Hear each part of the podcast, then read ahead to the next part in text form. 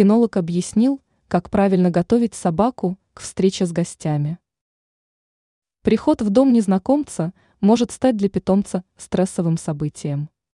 Чтобы собака спокойно реагировала на незнакомых людей, ее нужно заранее подготавливать к встрече. По информации РИА Новости, президент РКФ Владимир Голубев сообщил о подготовке собаки к встрече с незнакомцами. Отмечается, что владельцу важно отработать нейтральное поведение животного. Для этого не нужно позволять питомцу прыгать на гостей или злобно лаять на них. Гостей также важно предупредить о некоторых вещах. Например, попросить не реагировать на возбуждение собаки, не гладить питомца и не позволять портить одежду. По словам Голубева, собаку нужно обучить командам сидеть или лежать. Благодаря этому возбуждение питомца при виде гостей уменьшится.